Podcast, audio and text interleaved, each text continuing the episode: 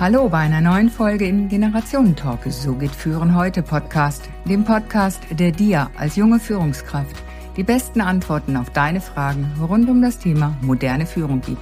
Los geht's!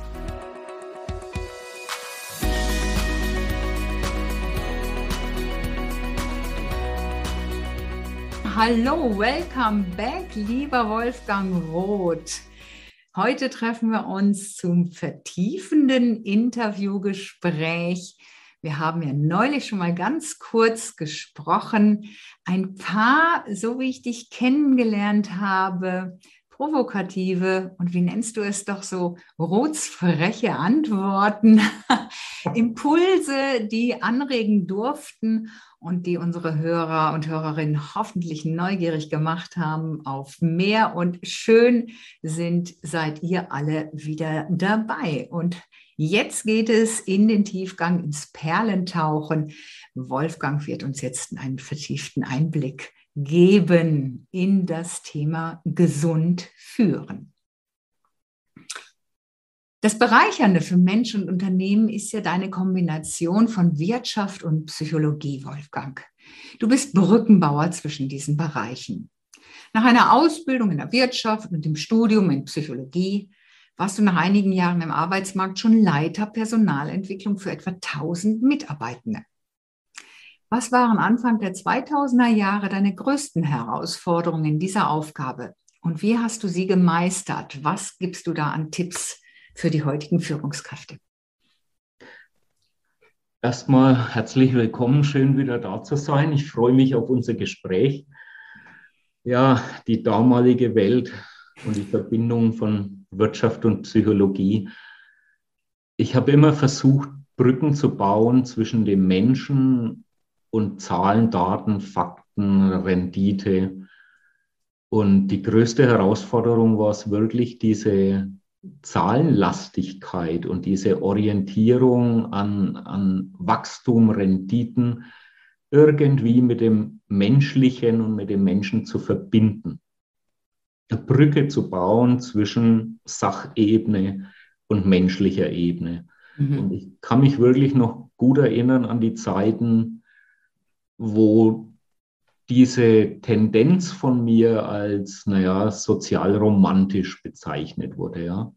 Da kommt jemand, der möchte den Menschen in diesem Arbeitskontext berücksichtigt sehen. Mhm. Ähm, ich glaube, vor 10, 15, 20 Jahren war man noch nicht so weit wie heute. Das Thema Gesundheit, psychische Gesundheit hat mittlerweile wesentlich mehr Raum gewonnen. Und ich würde sagen, ich hätte heute wahrscheinlich ein anderes Bewegungsfeld, andere Freiheiten, wenn ich noch in der Wirtschaft wäre. Mhm. Ähm, Veränderung hast, ist also da so langsam, ne? Ja. Wir ja. sprechen ja auch heute, immer war HR, HR-Abteilung, Human Resources, der Mensch als Ressource. Heute gibt es ja schon einiges an Literatur auch zum Thema Human Business, People Culture. Da hat sich etwas verändert. Und was war aber da deine Herausforderung damals? Die als Sozialromantiker betitelt zu werden, ja. ja, schön und gut. Hast du hoffentlich als Kompliment genommen, aber wie bist du dann damit umgegangen, das dann trotzdem zu leben, trotz dem Gegenwind? Ich, ich konnte gar nicht anders. Also ich habe natürlich immer wieder meine, meine Tiefphasen auch, wenn ich festgestellt habe, dass eher die Fachkompetenz im Vordergrund stand, dass dieses Menschliche, die Sozialkompetenz und heute die Gesundheitskompetenz und auch die damals die Persönlichkeitskompetenz hinter den Themen Projektmanagement, Präsentation und all diesen eher sachorientierten Themen, Controlling, mhm. äh, in zweiter Reihe stand weil für mich war schon immer der Mensch wichtig und wir waren in, im Auswahlprozess, ich war ja für, für die Auszubildenden, die Einstellung, die, die Vorstellungsgespräche, die Tests, war ich ja zuständig und hatte jedes Jahr ungefähr 1000 Bewerbungen am Tisch und, und habe Dutzende äh, Vorstellungsgespräche geführt. Und für mich war der Mensch mit seiner Persönlichkeit und mit seiner Sozialkompetenz wesentlich entscheidender als Zertifikate, Noten etc. Und das war manchmal nicht so leicht, äh, der, das Verständnis dafür zu gewinnen, ja, weil da wurde eher in Noten und Zertifikaten und Abschlüssen gedacht. Ja. ja, das haben wir ja immer noch auf dem Arbeitsmarkt, der Lebenslauf, der dann ne, aufzeigt, von dann bis dann das und das gemacht, was habe ich gemacht, die Fachkompetenz. Aber das Ausführen, das ist halt die menschliche Komponente mit meiner ganzen Einstellung, mit meiner Haltung zur Arbeit zu leben, mit meiner Motivation, mit meinem Ehrgeiz, mit meiner Arbeitsweise auch. Das ist ja letzten Endes oder das ist der Kern vom Ganzen, das Wesentliche, wie ich dann an die Aufgaben rangehe und sie erledige. Ja, auch für mich ist der Mensch immer das Wichtige gewesen. Und auch ich sehe mich als Brückenbauerin Brücke zu sich selbst und Brücke zum anderen Menschen. Und ähm, auch ich kann mit den Zahlen, Daten, Fakten umgehen. Aber ja, die sind einfach nur spannend, wenn es menschelt dabei. Ne? Ja. Genau. Gab es denn in diesen Jahren als Leiter Personalentwicklung an da einem bestimmten Punkt, an dem du für dich gesagt hast, Führungskraft ist wichtig, Resilienz ist wichtig und da geht mein Weg weiter? In der zunehmenden Begegnung mit den Führungskräften, also zum Beispiel beim Eruieren des Weiterbildungsbedarfs. Ja, wenn du für Personalentwicklung zuständig bist, bist du permanent im Austausch mit den Führungskräften. Wo ist Weiterbildungsbedarf? Was können wir für die Mitarbeitenden tun und auch für die Führungskräfte natürlich? Und in dem direkten Kontakt hinter geschlossenen Türen war zunehmend festzustellen, dass ein bestimmter Prozentsatz aus der eigenen Kraft geht. Ja, damals war der Begriff Resilienz noch gar nicht so präsent. Ja, da hat man häufiger über Burnout-Prävention, Stressmanagement etc. gesprochen. Und es war festzustellen, dass diese Menschen zunehmend Kraft verlieren, bis hin in die Erschöpfung gehen. Mhm. Und das war für mich der Moment, weil ich mich ja seit 25 Jahren jetzt mit dem Thema Resilienz befasse, schon mal zu überlegen und zu fragen, was können wir denn tun, um diese Führungskräfte zu stärken, mhm. ja, um deren Resilienz zu stärken. Und dann wiederum damit konfrontiert zu werden, dass diese Gesundheitsthemen damals eher im zweiten, dritten Glied standen. Da waren ganz andere Sachen wichtig wenn sie überhaupt in den Weiterbildungskatalog aufgenommen wurden, fanden sie häufig mangels Teilnehmerzahlen nicht statt. Hm. Ja. Fehlte einfach noch die Anerkennung. Ja, das, das Umfeld war damals noch sehr herausfordernd, um es mal diplomatisch zu formulieren, für diese weichen Themen. Mhm. Ja, dann heißt es leicht zu sehen, also diese Psychothemen, wir sind doch jetzt hier keine. Ne? Ja, wir wissen, was äh, da draußen so gesagt wird. Und dabei ist es doch so wichtig, weil wir sind einfach Menschen. Und auch, ich habe so oft gehört, äh, du bist eine starke Frau. Und ich habe einfach mich mal gedacht, nee, ich mag diesen Begriff nicht. Ich habe so ein Bild für mich da gehabt, das Klischee passt nicht und habe wirklich mich mal damit auseinandergesetzt und die Kraft der Worte auch mir bewusst gemacht. Immer wieder mache ich das. Was ist denn da für mich richtig? Und habe für mich entschieden, ich bin eine kraftvolle Frau. Ich habe also Kraft in mir und kann aus mir heraus ganz viel bewirken. Und herausfordernde Lebenssituationen hatte ich genügend, die ich dann auch gemeistert habe. Ja. Darum und ist das. Wenn, wenn ich es für mich ergänzen würde, ich bin ein kraftvoller und gleichzeitig an mancher Stelle müder oder erschöpfter Mann. Und dieser Schritt war für mich selber ein großer, weil ich mir den müden oder erschöpften Mann ja gar nicht eingestehen wollte. Ja, nun haben wir ja im Vorgespräch schon davon gesprochen, müde und erschöpft ja. ist nicht das Gleiche. Ja. Magst du das doch mal unseren Hörern erklären, ganz kurz? Ja, also ich zitiere gern die Menschen und Quellen, von denen mhm. ich das selber äh, gehört, gelesen habe. Und Pater Anselm Grün hat mal wunderbar formuliert, unterscheidet bitte zwischen Müdigkeit und Erschöpfung. Müdigkeit ist was ganz Natürliches. Der Mensch arbeitet, er strengt sich an, er hat Belastungen und dann ist er müde und möchte sich erholen. Ein ganz natürlicher Prozess. Er beschreibt Erschöpfung als einen Zustand, wo Menschen aus trüben Quellen, so nennt das, glaube ich, also so Ego-Getriebenheit, Machtgetriebenheit, Gier etc. schöpfen und dann irgendwann erschöpfen. Mhm. Ja. Spannend, ja. Du beschreibst ja auch anschaulich in deinem Buch die resiliente Führungskraft, die Ist-Situation. Was sind so wichtige Ursachen der Erschöpfung? Was ist es wirklich? Was sind wirklich Ursachen und was sind so leicht genannte Ursachen? Ja, ich greife bei der Antwort vielleicht gleich mal vor. Es geht ja immer um den Menschen. Mhm. Und der Mensch ist ein biopsychosoziales und spirituelles Wesen. Also liegen genau in diesen vier Bereichen sowohl die Kraftquellen als auch die Krafträuber. Mhm. Und deine Frage, wie erschöpfen Menschen oder wie, wie kommen Menschen in diesen Burnout-Zustand oder vielleicht sogar in die Erschöpfungsdepression, kann beantwortet werden mit diesen vier Quellen. Das kann was Biologisches sein, es kann was Psychologisches sein, was Soziales, aber auch was Spirituelles.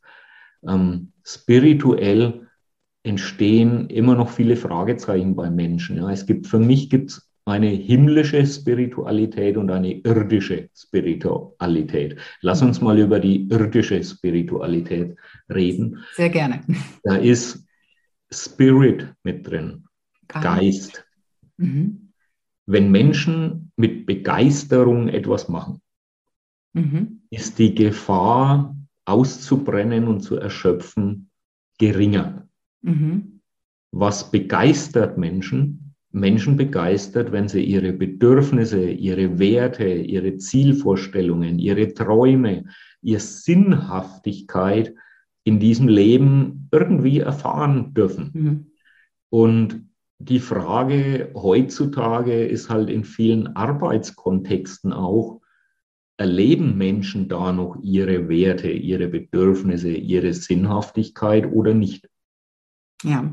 Und wenn, wenn wir uns nicht am ganzen Menschen orientieren, sondern vielleicht nur am Bio-Anteil des Menschen. Ja, ja, der ist da mit seinem Körper, der will verpflegt werden. Wir achten auf die Kantine und gesundes Essen, auf Yoga-Gruppen oder auf Laufgruppen oder was auch immer. Wenn der Bio-Anteil im Fokus steht und die anderen Anteile in den Hintergrund rücken, mhm. der soziale, der psychologische und der spirituelle, dann kann es halt auch sein, dass Menschen so in die innere Kündigung gehen ja, mhm. oder Dienst nach Vorschrift machen oder die Fluktuation steigt. Naja, da sind ja ganz, ganz viele. Wenn man da so den Berichten und Studien glaubt, sind das ja mehr als die Hälfte, die da in der inneren Kündigung sind.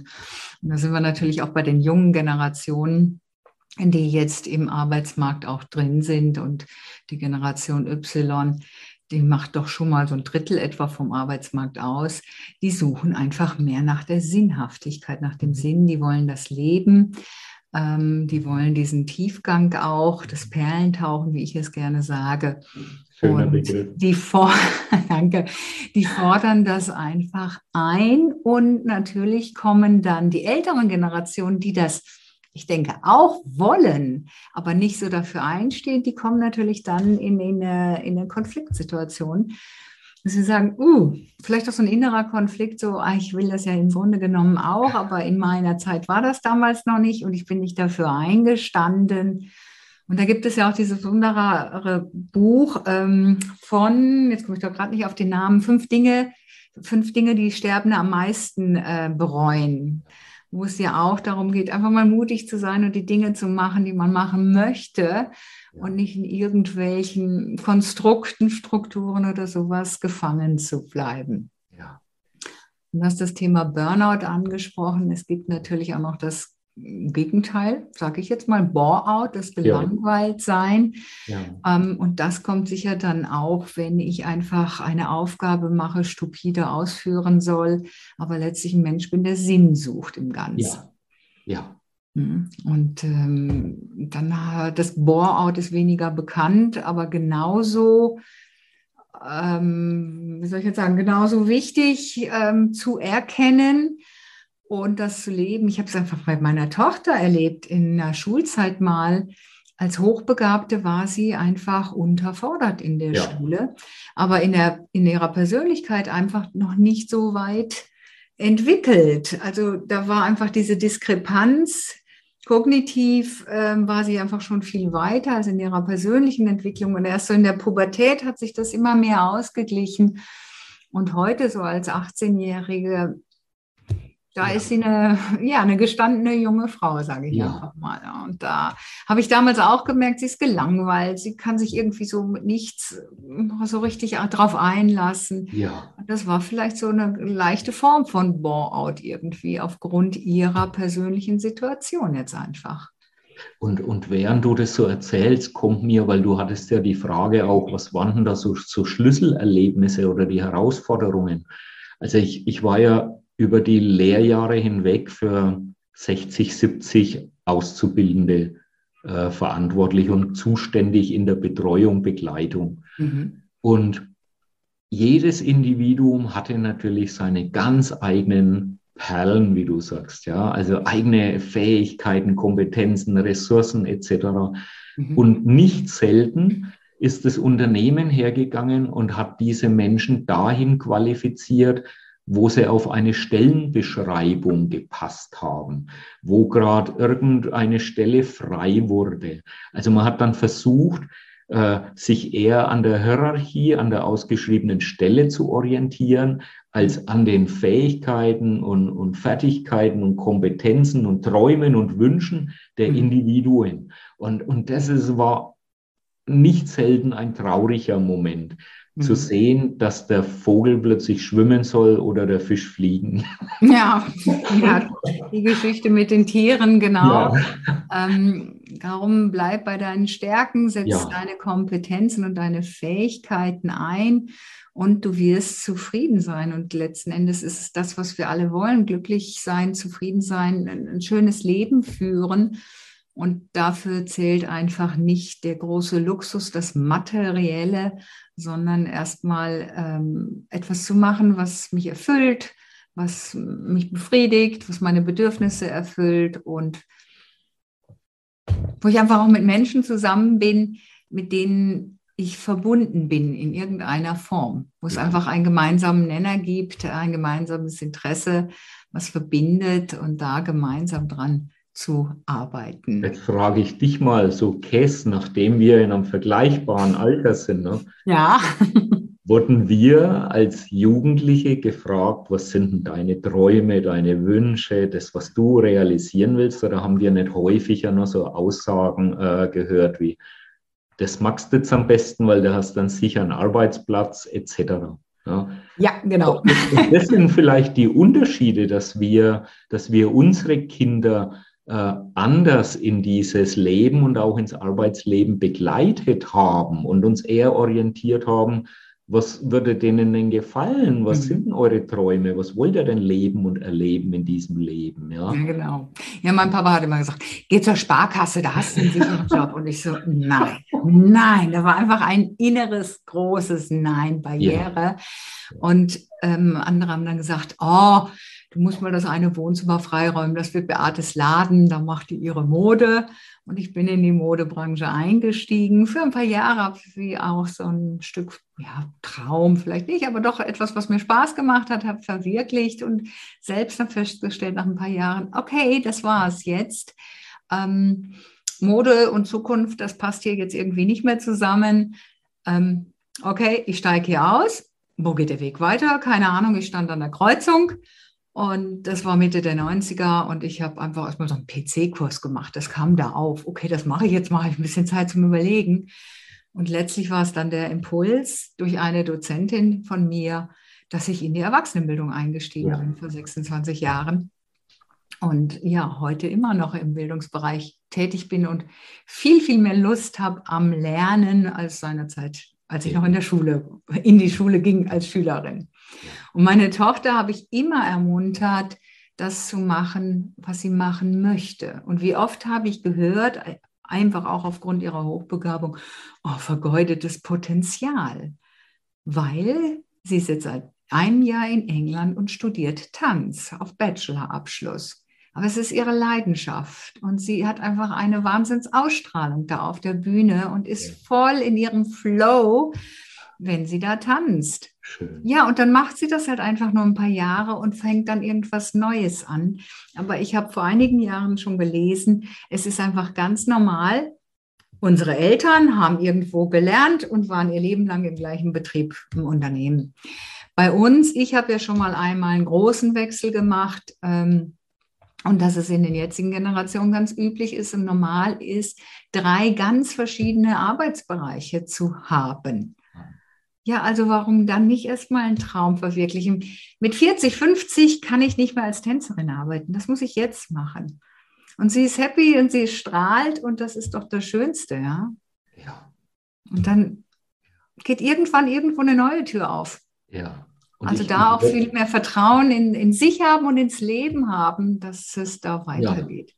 Und ich, ich würde mal so kühn behaupten, wer dieses Leben so lebt, ja, der mag wohl irgendwann auch mal müde sein, der mag seine Tiefphasen haben, der mag seine Enttäuschungen, Krisen haben und gleichzeitig empfindet er Sinn und macht weiter gestärkt mit all den Erfahrungen und lebt sein oder ihr eigenes Leben. Ja, ja, die Krisen gehören ja zum Leben dazu ja. und letzten Endes ist nur die Frage, wie meister ich diese Krisen? Ja. Genau.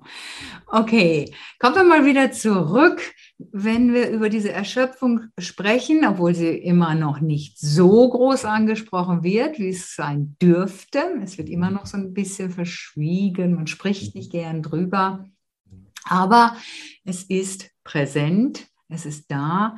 Und welche Auswirkungen hat denn die Erschöpfung für ein Unternehmen und wie kann dieses Unternehmen dem dann entgegenwirken? Ja, vor kurzem gab es an der Uni Bamberg, glaube ich, eine Studie zu den Auswirkungen erschöpfter Führungskräfte auf die Mitarbeitenden. Und die haben nachgewiesen, dass erschöpfte Führungskräfte diese Erschöpfung an die Mitarbeitenden weitergeben. Mhm. Ja die Themen Präsentismus, Absentismus, Krankheitsstände, Krankheitskosten durch psychische und psychosomatische Erkrankungen, äh, die sind ja offensichtlich.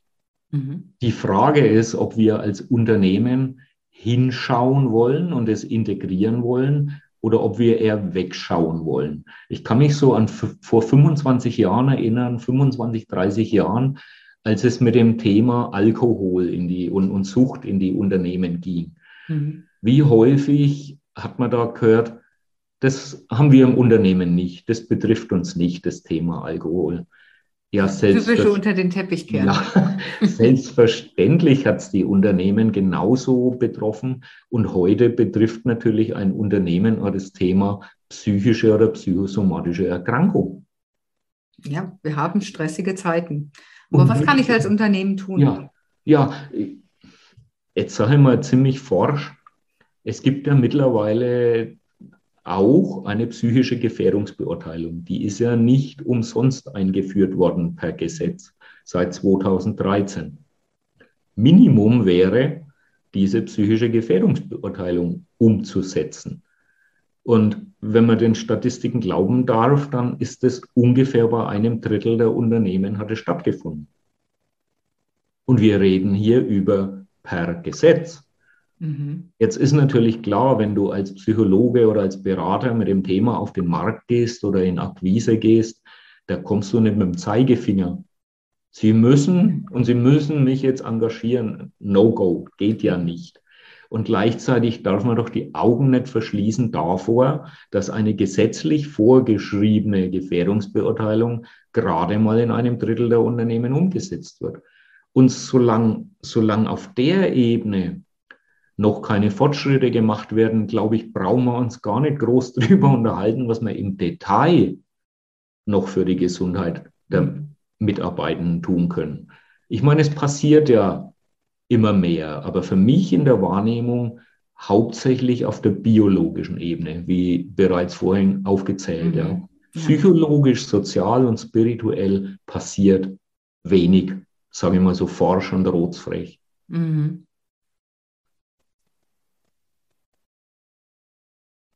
mhm. Ich brauche jetzt gerade einen Moment für die Frage. Eins ist er weg, schneide ich gleich raus. Ähm,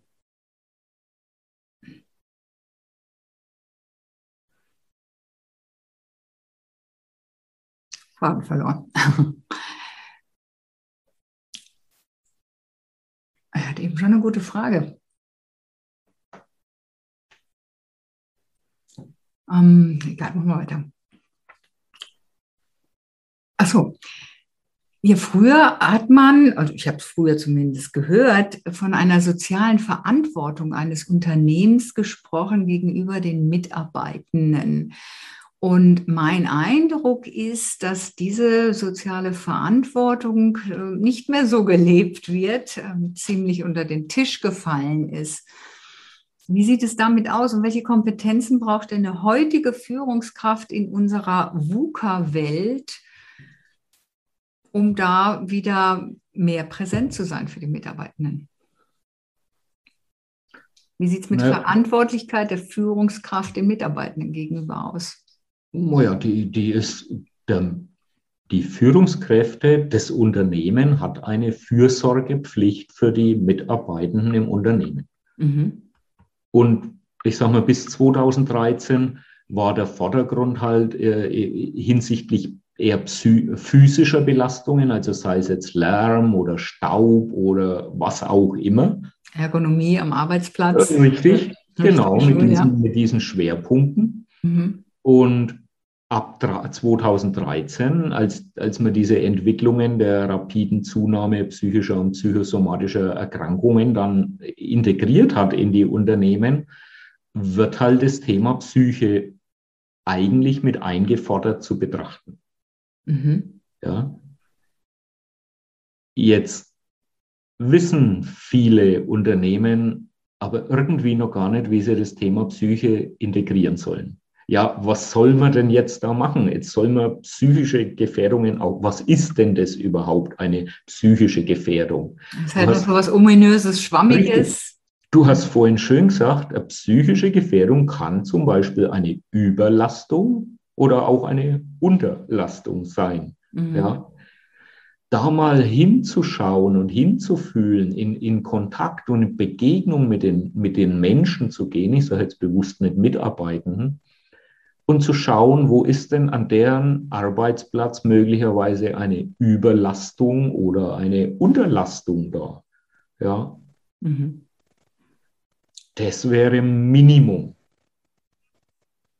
Und für die, die Aber einen Schritt weitergehen wollen? Welche Unternehmen und Führungskräfte sind denn in diesem intensiven Kontakt mit Menschen, um das überhaupt beurteilen und bewerten und einschätzen zu können.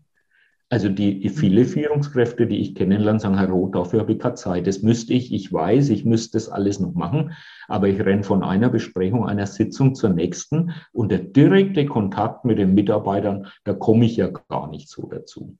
Ja, so eine Aussage kann und darf aus meiner Sicht so nicht mehr stehen bleiben. Mhm. Und jetzt kommen wir zum anderen Thema selbst wenn die Führungskraft wollte, sich diese Zeit zu nehmen, braucht sie von oben in der Hierarchie die Rückendeckung, dass sie sich diese Zeit nimmt. Mhm. Möglicherweise kann es sein, dass die Führungskraft in so eine Sandwich-Position kommt, in so einen Konflikt. Ja, eigentlich müsste ich ja und eigentlich wird es mir ja gesagt, dass ich es tun sollte. Aber wenn ich es dann tue, dann kriege ich ein Problem mit meinem Vorgesetzten. Mhm. Ja, das sind alles so Faktoren, wo wir uns fragen dürfen, wollen wir ehrlich sein? Wollen wir genau hinschauen? Wollen wir kommunikations- und konfliktfähig sein? Und mit welcher Haltung, du hast vorhin diesen wunderbaren Begriff verwendet, ja, mit welcher Haltung den Mitmenschen gegenüber ist so ein Unternehmen unterwegs? Mhm. Wird in Hochglanzbroschüren wunderbar proklamiert, dass der Mensch im Mittelpunkt steht, aber wenn es drauf ankommt, steht doch die Rendite und die Zahlen im Vordergrund. Und ja. bitte, bitte nicht falsch verstehen, ich bin Wirtschaftler. Also äh, Wirtschaftsunternehmen dürfen Renditen, Gewinne erwirtschaften. Ja, Na, sie natürlich. müssen sogar sie Rendite. Müssen, sonst können wir auch die Gehälter nicht zahlen und Richtig. alles andere. Das ist es ganz klar. Nicht um ein Entweder-Oder. Es geht um ein sowohl als auch, dass genau. diese genau. Waagschalen äh, beide befüllt werden. Und das Menschliche wird aus meiner Wahrnehmung zu wenig befüllt. Ja. Also Gerald Hüther hat ja in seinem Buch Würde, und er betont es ja immer wieder auch, äh, weist er darauf hin, dass der Mensch eben in einer reduzierten Form als Produktionsfaktor häufig noch beachtet wird. Als mhm. Produktionsfaktor, nicht als biopsychosoziales und spirituelles Wesen. Ja, mhm. das wäre wichtig, dass man nicht das reduzierte Menschenbild im Umgang miteinander haben, sondern ein ganzheitliches Menschenbild. Mhm.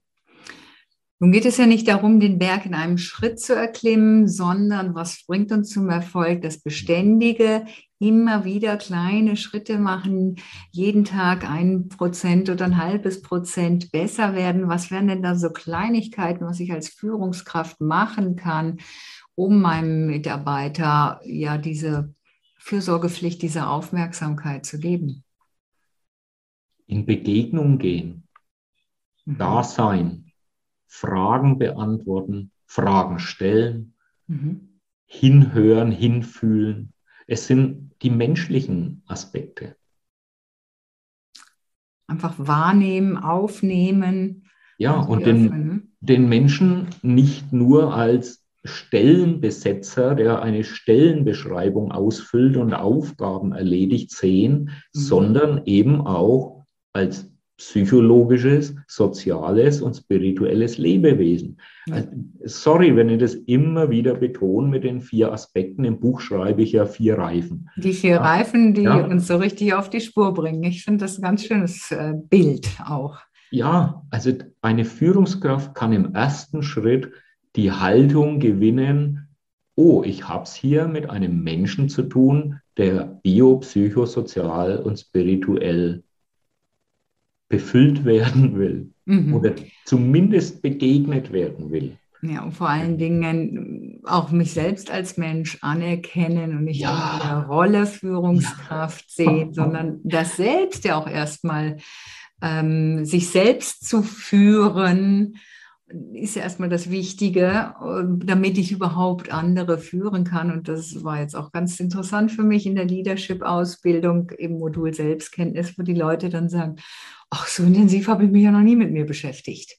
Werte und all solche Themen so, ja, hm, unbewusst. Klasse. Und sich da mal mit auseinanderzusetzen, auch zu kommen, naja, wie kommuniziere ich denn? Ja, Worte wirken ja in die eine wie in die andere Richtung, können aufbauen oder zerstören. Und ich erinnere mich noch an so ein schönes Beispiel mit Führungskräften, Seminar. Da ich sie, haben sie im Zweier-Team gearbeitet, kleine Gesprächssituation geübt. Und ich habe gemerkt, bei der einen, der eine ging einfach innerlich richtig zurück bei der Antwort, die er bekam. Und dann habe ich dem, das war dann auch noch der Chef, habe ich ihm gesagt, ja, schauen Sie mal her, lassen Sie doch mal dieses eine Wort weg. Ne? Der hat mich irritiert angeschaut, so, ne, hey, was will die denn? Aber er hat es gemacht. Und ähm, dann haben wir geschaut, wie ist die Wirkung jetzt? Ein Wort einfach wegzulassen und die Wirkung war eine andere. Ja, der andere konnte es jetzt hören. Das heißt noch lange nicht einverstanden zu sein, aber er konnte jetzt einfach erstmal hören und ist in der Verbindung, in der Gesprächsverbindung geblieben. Ja. Ja, und da auch öfter mal zu überlegen, was lasse ich eigentlich so den lieben langen Tag ähm, aus mir raus? Ich sage ja mal, wir haben zwei Ohren und einen Mund und die Natur hat sich sicher irgendwas dabei gedacht. Ja, also viel besser hinhören, zwischen den Worten auch hören, statt immer gleich schon da parat zu sein und zu überlegen, was will ich jetzt sagen, was will ich jetzt sagen, was will ich entgegnen vielleicht auch. Ja, hm. du, du sprichst einen ganz wichtigen Aspekt des sozialen Wesens an. Wenn soziale Wesen sich begegnen, kommt die Kommunikation ins Spiel. Und das und ist alles Kommunikation. Wo haben wir denn gelernt, wie wir ja, stimmig, ich sage mal, stimmig kommunizieren. Menschlich kommunizieren. An mancher Stelle wird mir, wird mir jetzt gewaltfrei kommunizieren, wobei mir der, der Begriff nicht so wirklich äh, stimmig erscheint. Ja. Mhm. Na gut, er wird ja auch wertschätzende Kommunikation ja, genannt. Wunderbar. Und da finde ich das wieder wunderschön, wunderbar. ja. Wunderbar. Den anderen, sich selbst wertzuschätzen und den anderen wertzuschätzen, heißt ja noch lange nicht, dass ich mit allem einverstanden bin, aber zu sagen, hey, ich bin okay und du bist okay und lass uns mal schauen, was wir aus dem gemeinsam heraus entwickeln können und gestalten können ja. und wie wir das Leben und unsere Lebenswelt hier einfach schöner gestalten können. Themen, zur Verbesserung haben wir ja genügend in der ja. Welt. Ja. Genau. Einen Aspekt würde ich sehr gerne noch mit dir kurz ansprechen, weil du warst ja auch für die Ausbildungsleitung verantwortlich.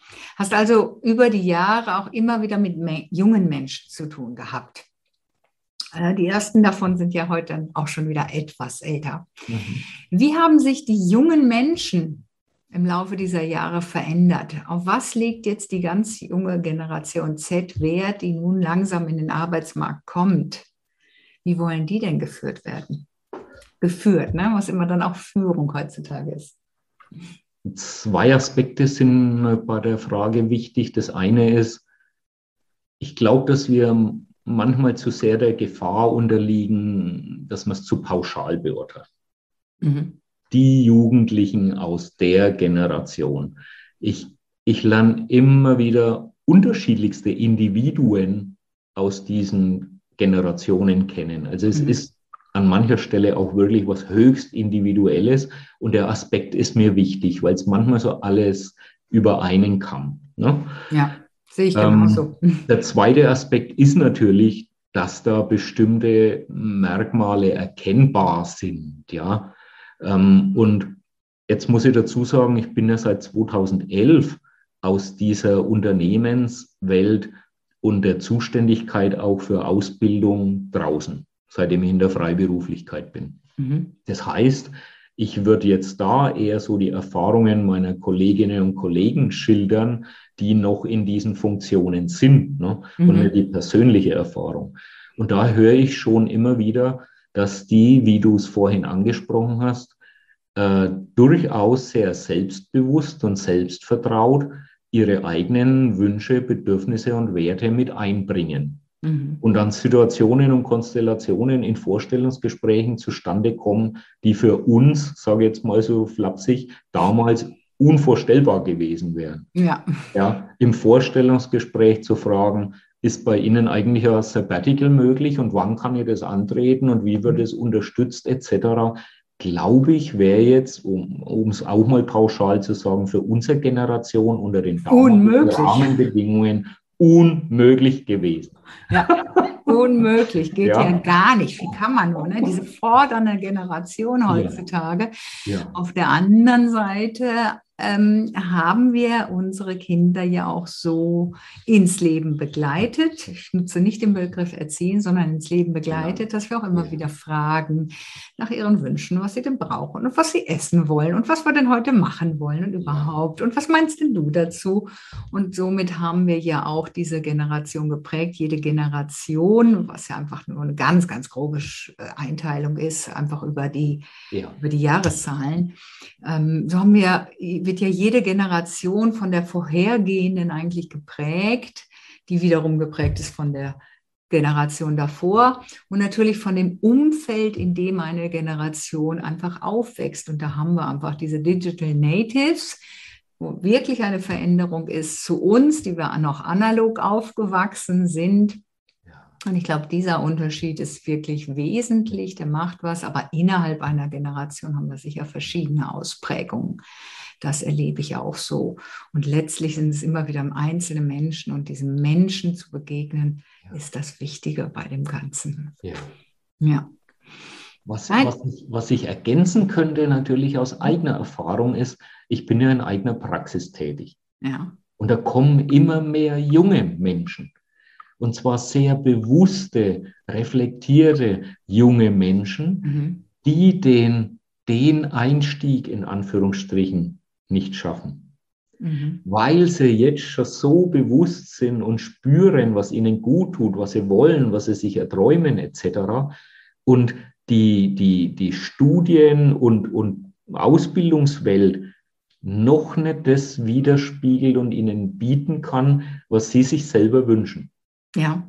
Ja. Mhm, und die verzweifeln so. fast, weil sie sagen, ich passe da nirgends rein, wo kann ich denn meine Gabe erfüllen, ja, mhm. die ich mitbekommen habe.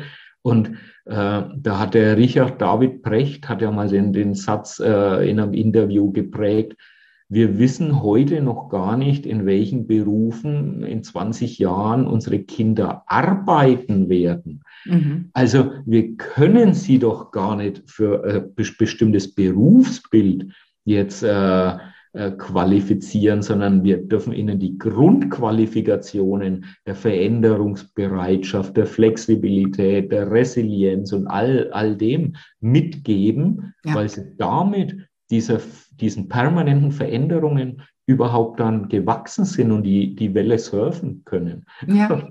Ja, genau so ist das. Ich denke, wir müssen auch einfach nicht auf ein Berufsbild hin, sondern hey, wie kann ich das Leben wuppen? Wie kann ich das gestalten? Wie kann ich da bestehen auch? Und das äh, müssen wir den jungen Menschen mitgeben. Und ein Appell an die Unternehmen, hey, geht mit der Zeit, sonst geht ihr mit der Zeit. Das ist für mich auch ganz wichtig, was ich auch selbst immer wieder gemerkt habe für mich selbst, ist damals aber noch gar nicht so in den Kontext fassen konnte.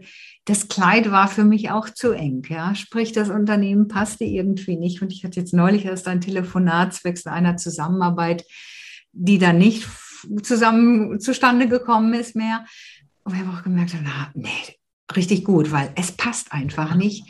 Der ist da in einer anderen Welt unterwegs. Ja. Und da einfach die Brillen ein bisschen abzugleichen, damit wir einfach so in einer, in einer, die Schnittmenge unserer Welten einfach größer machen, sage ich mal so in dem Bild und viel mehr Lust haben, den anderen, diese andere Generation, analog, digital, wie auch immer, zu entdecken und voneinander zu lernen und einander zu schätzen und die Jungen können halt auch nicht alle mit dem Digitalen vielleicht besser umgehen. Wir haben Erfahrung und das kombiniert. Daraus können wir, wenn wir das pflanzen, kann daraus was Schönes wachsen. Blume, Baum, was auch immer wir denn dann da als Bild malen. Oder Perle.